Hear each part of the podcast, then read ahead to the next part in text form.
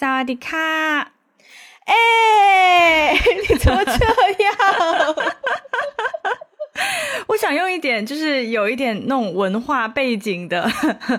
尾就是呀。符合符合我当地气息的是吗？对呀、对呀、哎呦，抢了我的梗！本来应该我跟你说萨瓦迪卡的，那爽吗？还不错，还不错。呃，虽然天气预报说就是这几天都会下雨，可是目前我窗外是虽然多云，但是没有下雨啦。对，还是有一些紫外线的。嗯嗯，然后嗯，其实我们对我们应该是两期 节目前吧，就跟大家说我们在哦香港一、那个疫停止隔离之后，就马上买了机票去泰国，然后所以现在我就已经来到了曼谷，然后在曼谷跟艾菲录音。然后对，所以我们的酒店算是在蛮市中心的地方。然后，嗯，Yeah，但是我们其实还没有任何的 plan，就是完全没有计划哦这、这两三天要要做些什么事情。结果反而是我们基本上每天早上都有一丢丢的工作要处理，比如说现在此刻 right now。你也不要把这个当成工作啦，就是我们这么些年，对不对？我们两个人兼职，对我们两个人去旅游都是把麦克风带上的耶。对，已经成为一种常态。嗯对呀、这是 weekly routine。不要太羡慕我，喂，我是不是又卡住了？是 呃，好波折哦，今天这个哦，真的没办法，嗯就是人在异乡哦。OK，我的电子产品不是很适应这里当地的网络环境。是，但是我不敢相信，因为你住的是个套房，哎，套房的 WiFi 不是应该好一点吗？没有 WiFi，整整整个酒店都是一样的、啊，不会因为你是哦套房，你的你的光纤就特别的 strong，不会，没有人装网络是这样子装的。OK，Yeah，好的，是我无知了。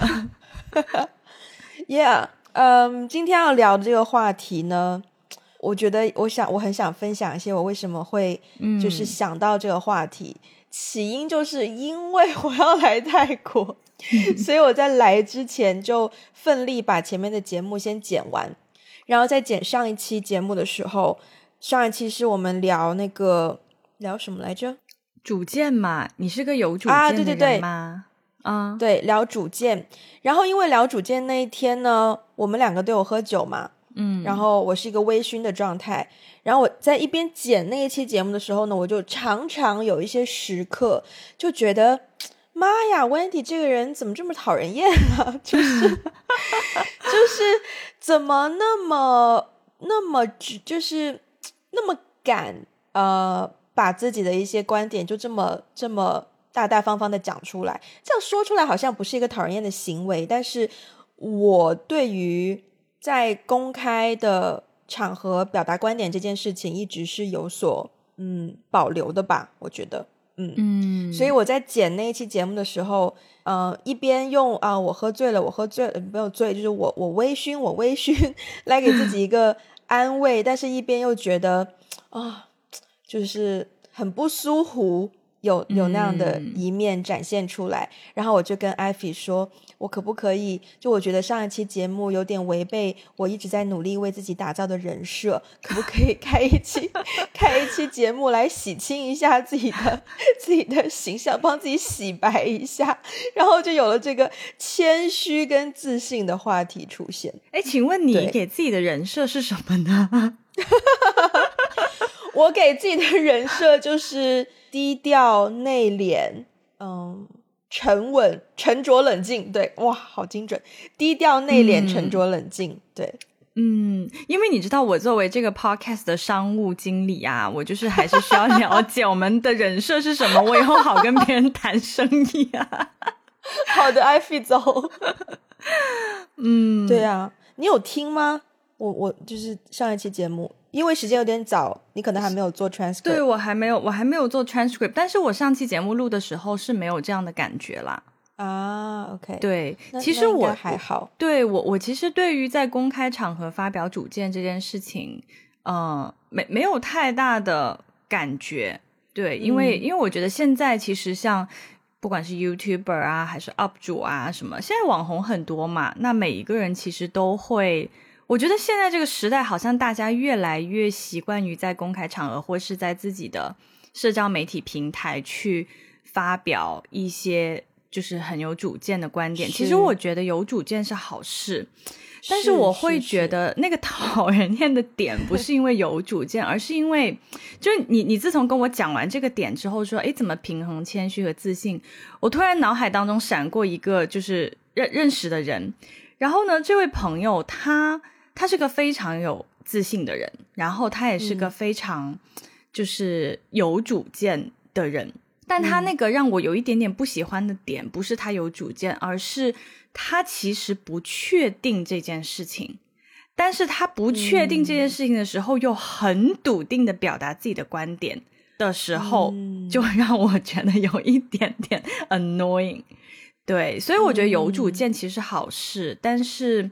就是很笃定的表达一些可能自己都不是很确定的东西，或是自己也不是很熟悉的领域的时候，就会，嗯，那个那个时候就会让我觉得，嗯，这样子，对啊，嗯，但他是不是大多数情况下都给人一种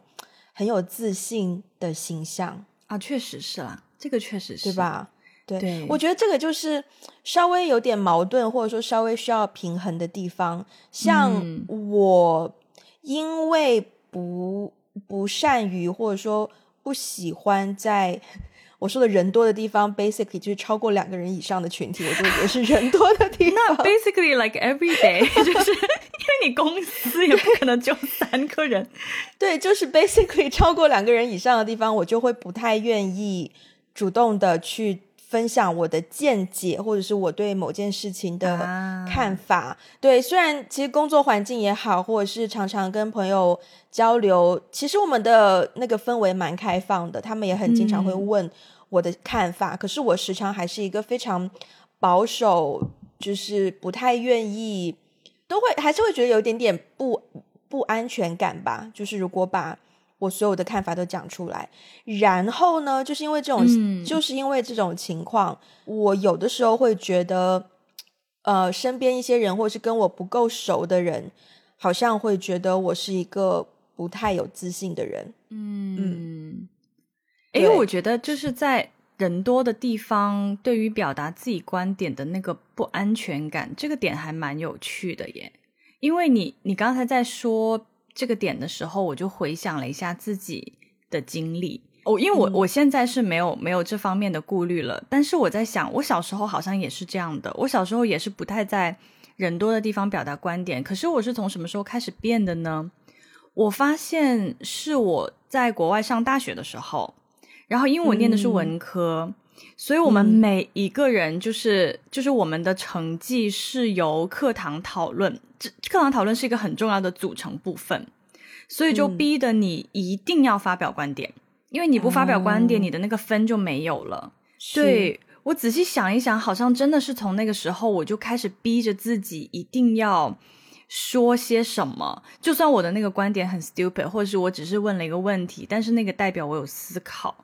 对，然后嗯好像是从那个时候开始，慢慢慢慢，我就不会那么介意说在公开场合发表一些观点，就是我就不太会在意别人怎么看待我的观点了。我觉得这个也很有趣，因为我嗯觉得在一个课堂环境，在一个教学环境下，嗯，我是很乐意发表观点的，而且我的观点哦也是、对，就是哪怕来得很快，没有经过深思熟虑，我都不介意分享。对，因为我嗯。觉得教学环境是一个安全的环境，就是 you're supposed to 大方的分享，无论是对的还是错的观点。嗯，但是，一旦跳出一个课堂环境，回到现实的工作啊、社会啊、交际活动当中，我就会重新变得非常的谨慎。嗯。嗯。嗯，就是我觉得在课堂，我的理解是在课堂环境当中，哎，不好意思啊，电脑弹了一个那个提示。我觉得在在课堂的环境当中，就是嗯，在课堂环境当中，如果你因为某一个人在课堂上的发言而去 judge，觉得这个人啊、可能狂妄自大、不够谦虚什么的，我觉得有点幼稚。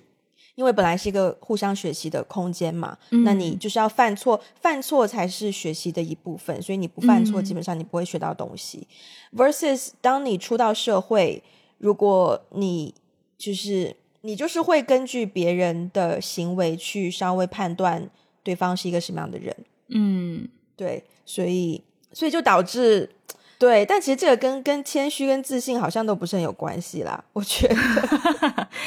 对，嗯，对，所以如果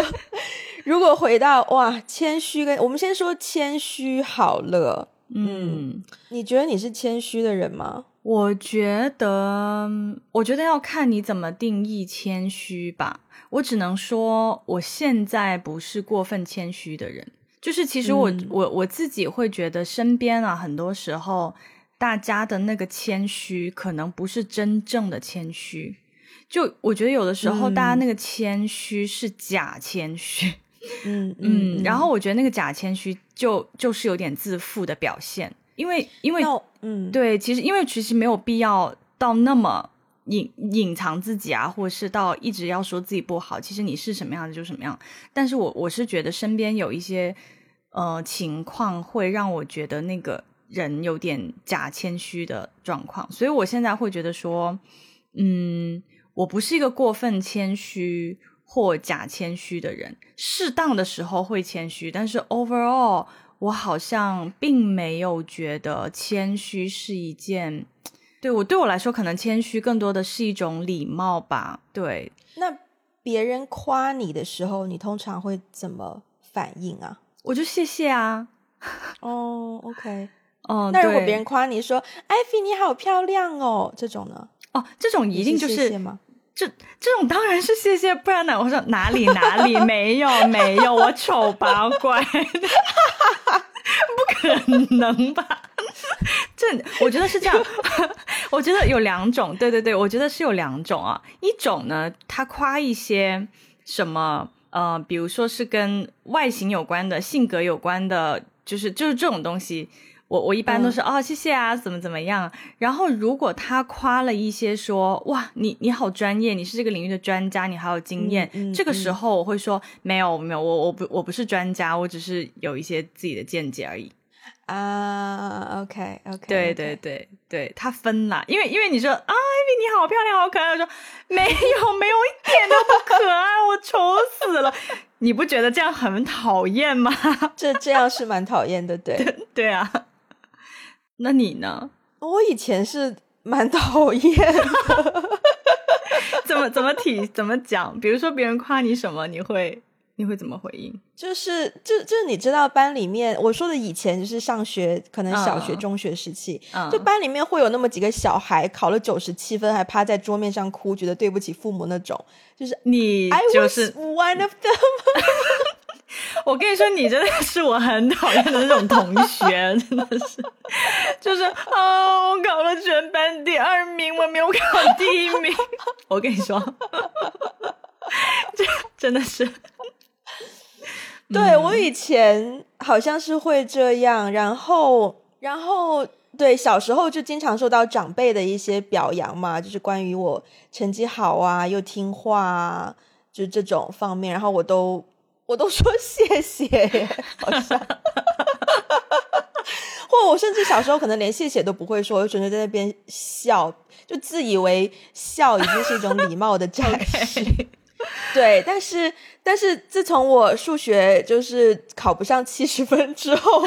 我就丧失了，我就丧失了那种能力，对，丧失了自信，然后然后也没有什么资本钱。对我发现好像你谦虚，我觉得是需要资本的，嗯，嗯，对吧？不会说你整天只考个七十分，你谦虚，你你 你凭什么谦虚啊？对对对对，肯定是你很优秀，然后你才谦虚嘛。对，对 对。然后后来是讲真，我觉得我有的时候是我的反射弧比较不一样。比如说，嗯嗯，比如说当谈到我的短片、我的电影、我的作品的时候，假如有人说他看了我的电影很感动，嗯他看我的短片很感动，然后很很喜欢。我其实不太知道怎么回应。一方面，我觉得嗯嗯很好啊，就是他有触动。一 OK 很多层面。一方面，我不知道他讲这个话是真心的还是出于恭维啊，但这个重要后吗？我觉得重要啊，因为如果他是真心的，那我当然愿意给真心的回馈。但他如果只是出于嗯恭维的话，我我又把他 take it too serious，然后我又去很认真的跟他分享说，呃，对我我觉得好像会影响到我怎么样给他回应。哦，嗯，所以如果他说啊，对，看我电影很感动，然嗯后，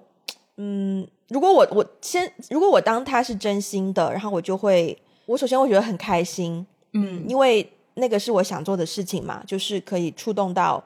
观嗯。众，然后我会说谢谢，嗯。因为我觉得这代表他肯定了我的努力，嗯。嗯，然后他如果继续夸下去的话，就说什么台词写很好啊，演员也很好啊，或者是就是觉得我做的很棒啊，导的很棒啊什么的，我就会，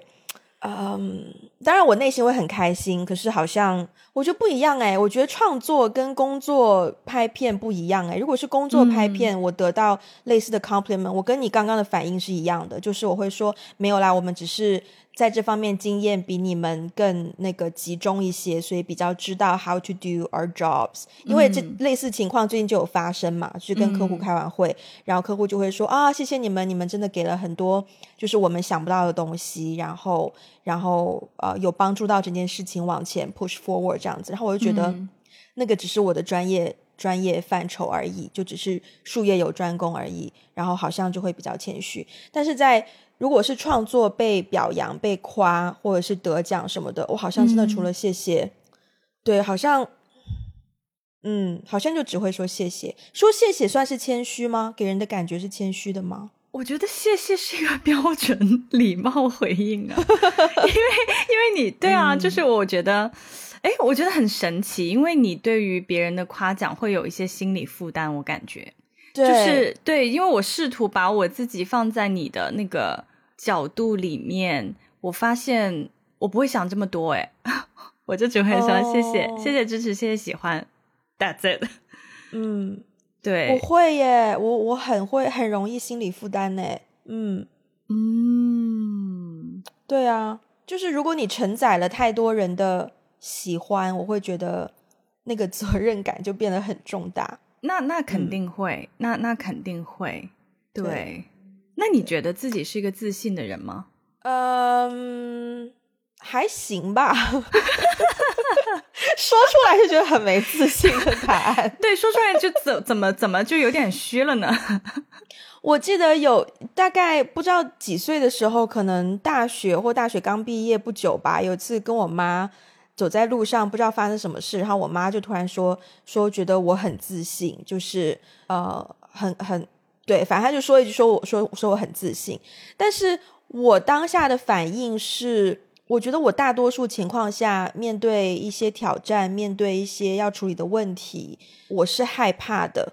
嗯，我是紧张的，嗯对，但是呢，我知道表现的自信的必要性，所以我会打肿脸充胖子，让自己看起来是自信的。嗯，你通常会在什么样的情况下 打肿脸充胖子啊？比如说面试，啊，会嗯会，嗯，对，就算你知道你自己的专业背景、你的经历跟那个岗位的描述有一些出入，你还是要就是就是那个嘛，fake it till you make it，就是、嗯，对吧？你还是要表现出啊，就是虽然经验可能不是很对勾，但是你始终要绕回来，要让面试官觉得你你你 you know what you're doing，就是你你很嗯懂自己的对，然后就很打肿脸充胖子。嗯？嗯或者是其实很多时候，呃，也不能叫很多时候，就是导戏的时候，导演的嗯岗位、有的时候也是我也是会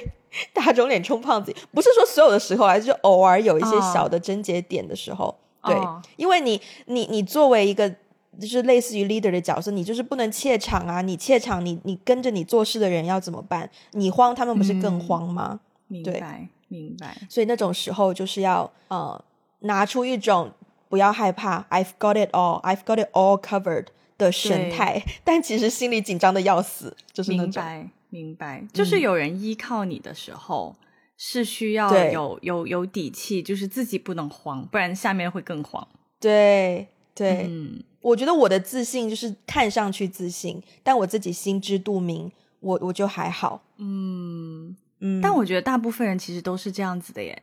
就我相信大部分人面试的时候，没有人是会百分之八百的笃定，就是我就能够胜任。其实很多时候，对我们其实，在工作当中，就算我们能够去胜任那个，就是我们的百百分之八九十都符合那个 job description 上面的描述，其实，在面试的时候，因为你是放在一个被审视的状态下呀，就多多少少被面试都会有点虚虚的。对，是啦，嗯，所以也很也很正常啦。那你是自信的人吗？我觉得你很自我啊信。我觉得我是啊，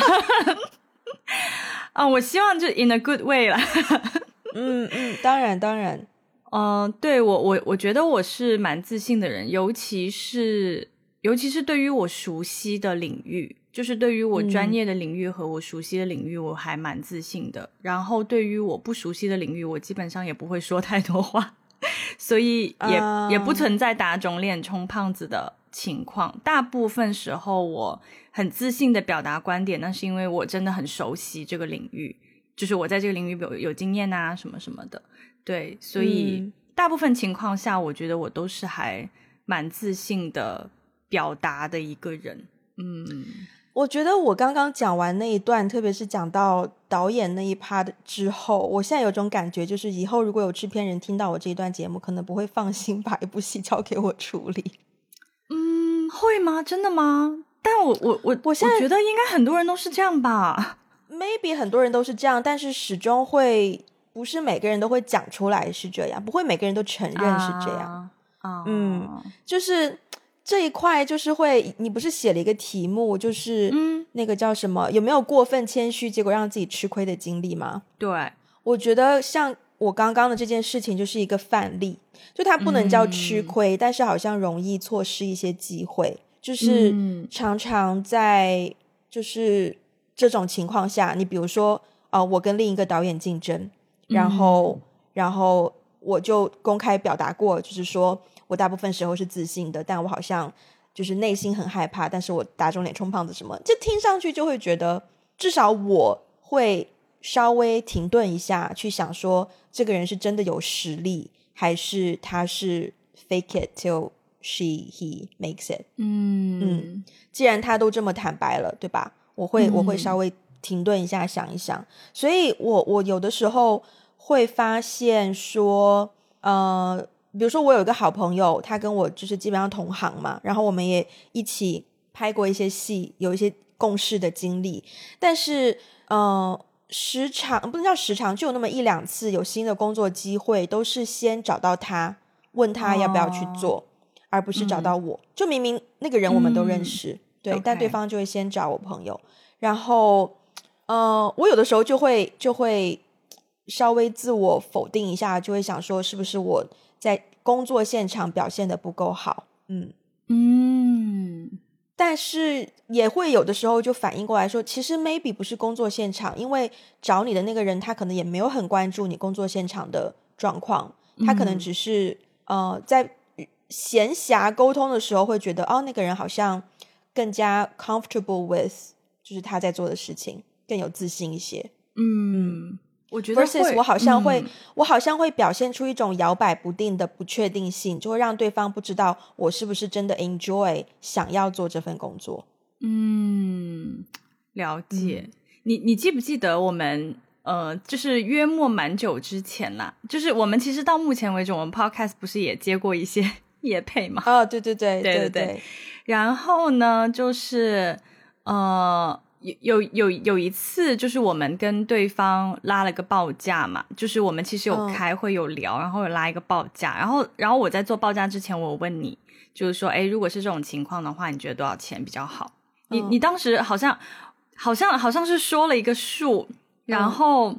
嗯、呃对，但是但是不是在做报价之后，因为因为我我是根据我们的投入时间这样子去做报价，但是我就想是是我就想听听看你你你心心中有没有一个 benchmark 什么之类的，然后你大概说了一个数，然后你说完之后，我就想说啊，我的 我就有种啊，怎么这么低？我们很贵啊，我们可以卖很贵的。对，就是那个时候，我会觉得，嗯，你是不是有一点点过分谦虚了？其实大可不必。对，嗯嗯，就是在这种这种时刻，在这种 moment，后来呢，我我我为什么刚刚提到说，我为什么会写那个过分谦虚的点，是因嗯为我自己，特别是辞职之后啊，就是就是要不停的卖自己啊。啊，对对对，对啊，freelancer 就是就是要不停，因为他也不是他不是兼职，他也没有一个固定的 hourly rate，其实所有的东西都是你跟别人谈好是的去 argue。然后我就发现，有的时候你很笃定，就是哦，我知道我要的很高啊，可是我就值这个价呀，别人反而会嗯摇摆。就是如果你对 如果你摇摆了，别人就会觉得。嗯，可能他也不是最合适的选择，哎那我要不要找找哎别人比比看？但如果你很笃定，别人就会觉得，哦，他既然这么有自信，要这么高，那他可能应该真的是就是 very confident about what she's doing。然后，所以我觉得这个东西真的就。其实这个心理是很很微妙的，就有点像你去买东西。如果卖家，比如说你跟你跟你跟卖家砍价，如果卖家在那边摇摆不定、啊，好了好了，低一点啊，低一点啦，低一点啦，怎么怎么样的话，你你心中也会觉得，那可能这个东西其实并不值这个价。但是如果对方嗯非常笃定，不能降了，就是这样，爱买不买，是，你就会觉得哦，这个个东西好像，嗯，你就会突然很想要，你 就觉得它好像可能挺好的的。吧？对，我发现 freelance 的时候，其实我很多时候对自己的价值还蛮笃定的，嗯，啊、但结果一停止 freelance 之后，我好像对自己的价值就开始有些摇摆。哦。Interesting，，interesting，因为 freelance 的时候，就嗯像你说的，你就是要不断的夸自己啊，嗯，讲难听一点啦，对，嗯，嗯，就是嗯。你要不断的 卖自己啊，对，就要把自己的卖点啊，就要就要介绍给别人听。所以我以前是，我觉得我以前还蛮善于呃谦虚的夸自己的，嗯，对，请请请请请表演一下如何谦虚的夸自己。就是我会罗列一些事实，但是，啊呃，比如我这样讲好了，就是讲我的工作经验嘛，那我可嗯能会讲说，嗯、对我之前有拍过那个那个迪士尼的花木兰，啊 OK OK，嗯，对吧？这样讲出来是不是觉得、哦哦，对吧？嗯，但其实我只是我只是花木兰的，应该算是 China unit 还是 third unit，就是第三嗯小分队的小小小小小角色这样子。嗯嗯对，但是我觉得 I'm not lying，我还是给了你一个 fact，只是那个 proportion 的部分比例的部分我稍微没有点出来，但是还是有在卖自己嘛。嗯嗯，明白。然后听上去也蛮谦虚的嘛，就是我也没有怎么夸，嗯我只是给了你一个事实。对，就是用用编剧电影业的话，就是 show don't tell。嗯嗯对是我以前还蛮擅长的，现在就有点，我最近还在，我最近还在要要烦恼的事情就是，嗯，有一个电影节找我做评委，嗯然后我要给一段 bio 自我介绍。嗯哼，我觉得写 bio 这是一个很难的事情。写 bio 是很难呢。对，写 bio 我在最近这一年一直在打磨这件事情，我要怎么样写 才不像在 brag about myself？因为我周围很多人写 bio 写的那个呀，简直就是夸上天，就是看完以后想说你咋不上天呢？就是 对我。我就是一直很疑惑，我要怎么样写？就是就是像你刚刚说的，如何谦虚的夸自己，让自己看起来是有经验的，然后是有经验、有专业度，符合自己真实的实力，但是又不好、不很不夸张。有的 bio 真的好夸张哦，对，所以呀，刚刚聊什么来着？聊到写 bio 这件事了。夸自己如何谦虚的夸自己。对啊，就是那个那个那个 point，那个核心点就是 show don't tell，不要用说的，嗯用展示的，就是给一些事例、事实、事件去展示说，啊、怎么怎么样。其实也是给对方一些遐想空间啦。嗯，嗯，是的，是的，对。那你觉得你 freelance 这段时间有有培养到你夸自己的能力吗？我记得你一开始还跟我讨论过，就是你觉得好像有一些朋友 marketing 做的很厉害，你好像没有那种得心应手的感觉。对，对，我觉得有有锻炼我 夸自己。首先，首先我觉得自信不是在夸自己。嗯，我我觉得夸自己，夸这个字眼呢，总是让我觉得有一种呃水分感。但是我觉得自信的那个点是，我知道自己有实力，并且我不会羞于展示自己的实力。嗯嗯，我我我觉得是，其实刚开始做 freelancer 的前面一段时间，特别是去年呐，嗯，我看到的那些，真的，我跟你说，我身边真的好几个朋友都过来跟我说，艾菲，你这个 bio 不行啦。你要做一个案例出来啦，怎么怎么样啦？你这个要的也太低啦，什么什么？哎，我给你看，你看这个人啊，做了个公众号啊，为了卖自己，然后啊，我给你发，我给你发他的 PPT 好不好？然后，对我就看了很多别人怎么夸自己的案例，然后我看完以后会觉得有一点点，我会觉得那个不是我，嗯嗯，对我觉得有点 too much，就是我觉得那些夸自己的案例有点有点太过了。嗯嗯，然后后来我是发现我在哪里找到一个平衡呢？就是我没有给自己做一个 PPT，或者是我没有给自己做一个 网页去展现我自己，而是后来慢慢发生的情况是，呃，我开始身边有一些有一些朋友嘛，知道我现在就是状态比较自由，然后就有一些项目或者怎么样，或是我们就是在闲聊当中，然后。对方聊到一些他的一些工作状况，我就给了一些建议，然后对方就说：“哎，你你过来帮忙好不好？就是你你加入这个项目，你来你来立的这个项目好不好？然后怎么怎么样？然后慢慢慢慢，我们可以探索的空间就越来越大，越来越多。所以其实到后来，我会发现说。”我不需要做一个 PPT 来展示我自己，因为做 PPT 展示自己，说明你跟那个对方是不认识的，他需要通过文字或是书面的东西、视觉的东西去看到你。但是如果你跟他已经有一些 contact，他是完全能够从你分享的经验、你说话的语气、你你输出的一些专业意见去看到你是不是一个真的有实力的人。嗯。就是好像，如果你跟一个人已经有建立某种关系的话，会比较你的 credibility 已经在那里了，就你的可信度好像已经建立起来了。对对，嗯，所以我觉得这大半年我的经验之谈吧，我的 take away 其实是这个，对，就是有的时候倒是不必，因为我觉得 freelancer 其实很靠人脉啊。就是你，你在这个圈子里面，你的工作其实基本上都是靠别人 refer 怎么怎么样的。然后那，对对对，如果需要用到你自己做一个什么东西去向别人展示，那那那可能说明你的人脉还不够。嗯嗯嗯嗯嗯，OK，对呀对呀。呃，我觉得差不多算是最后一两个问题吧。然后也是有一些自己想分享的，就是你有过。不自信的时候吗？然后，如果你比较曾经的不自信到现在的相对的更加自信，你觉得中间是什么经验让你培养出你的自信？嗯，我我的一个我印象特别深刻，就是我的 turning point，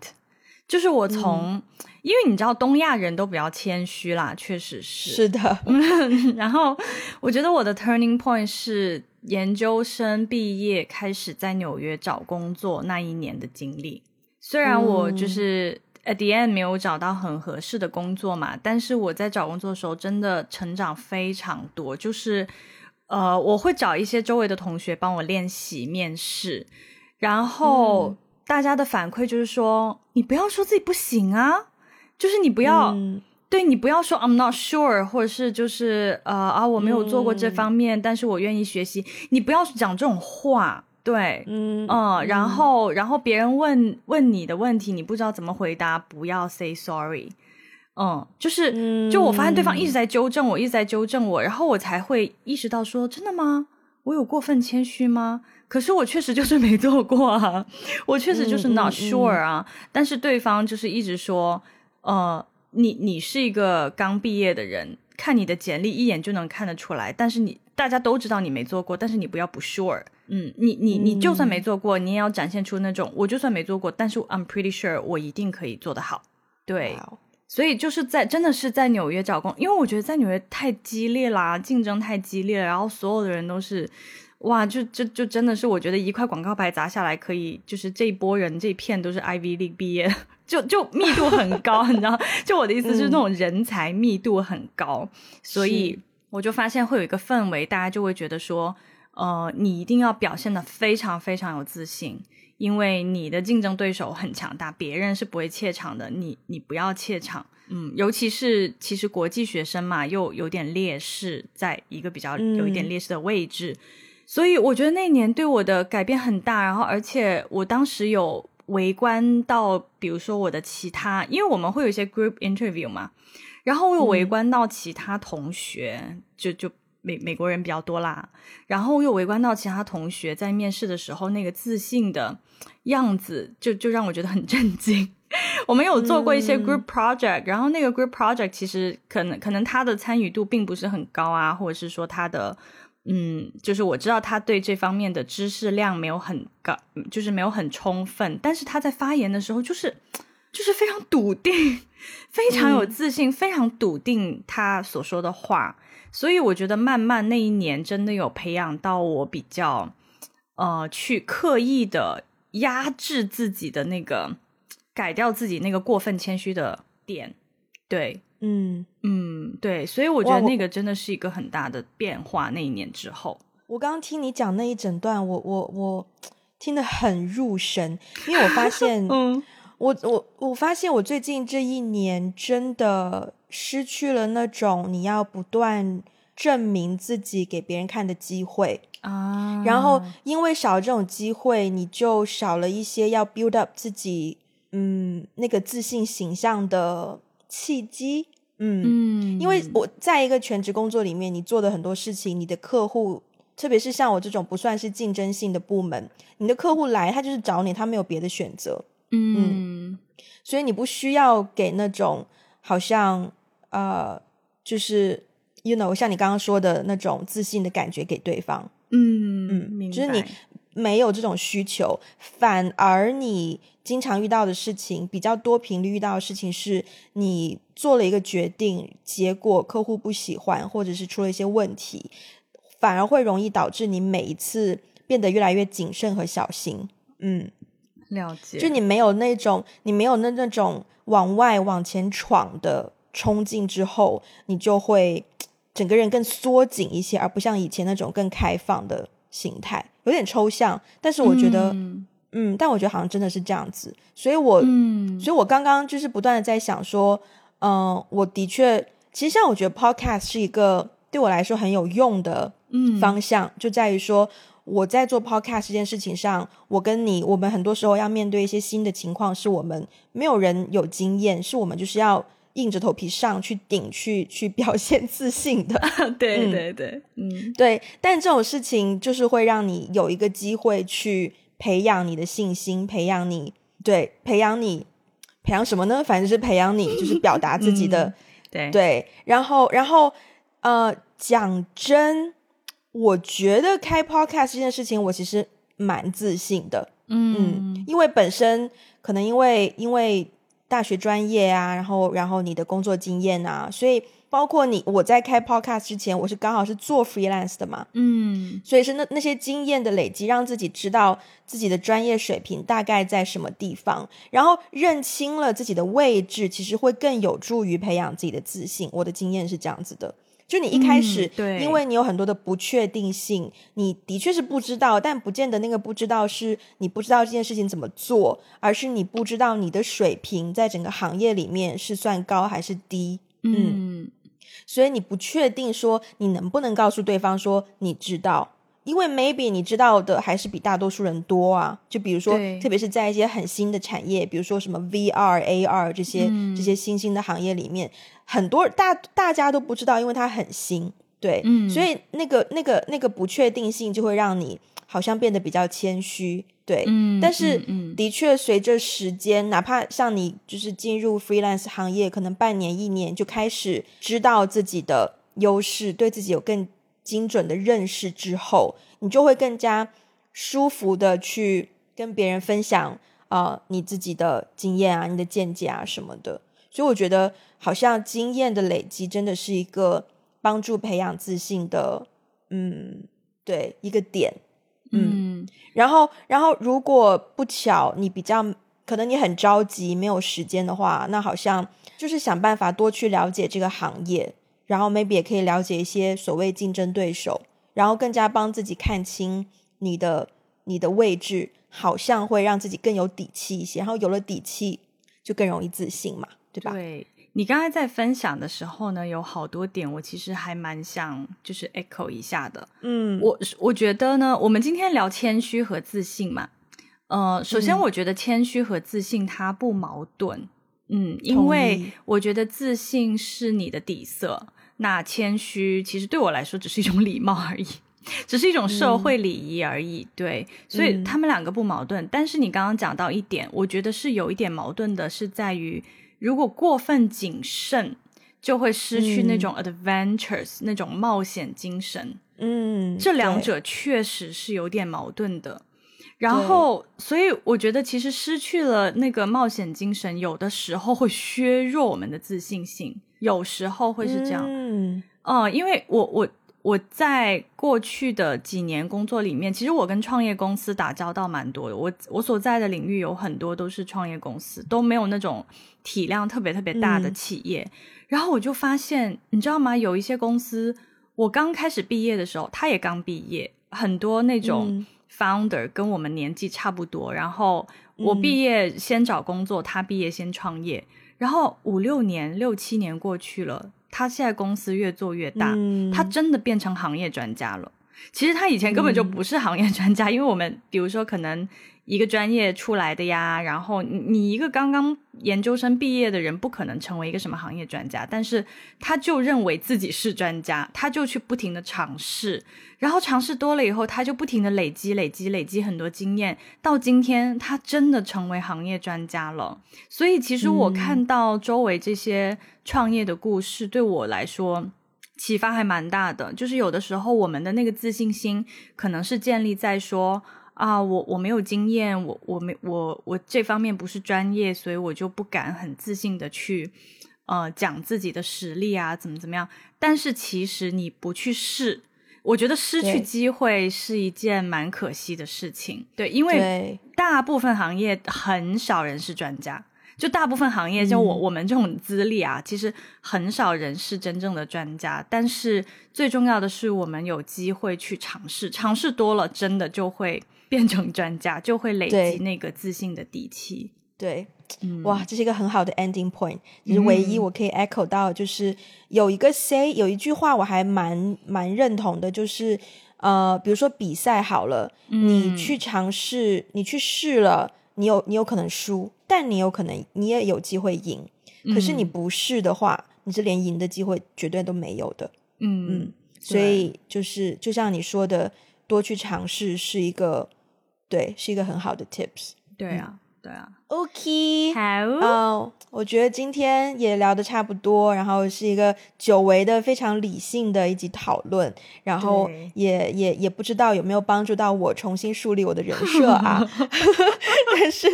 但是至少希望可以给大家带来一些关于自信心和谦虚的一些想法。然后，如果大家喜欢我们的节目，欢迎分享给你身边的人，也不要忘记去 Apple Podcast 或者 Spotify 给我们一个五星的评分，留下你的评论。如果需要我们的中文 transcript，可以去 Patreon 还有爱发电，然后也欢迎大家关注我们的 social media，包括有 Instagram、Facebook 还有微博、微信公众号。想要加入我们听众群的话呢，可以联络我们的接线员，他的微信 ID 是 One Call Away Podcast。然后最后，如果大家愿意给我们一些实质性支持的话，也可以去 Patreon 和爱发电。呃，对，那我们今天就到这边啦，下次再见，拜拜。拜拜。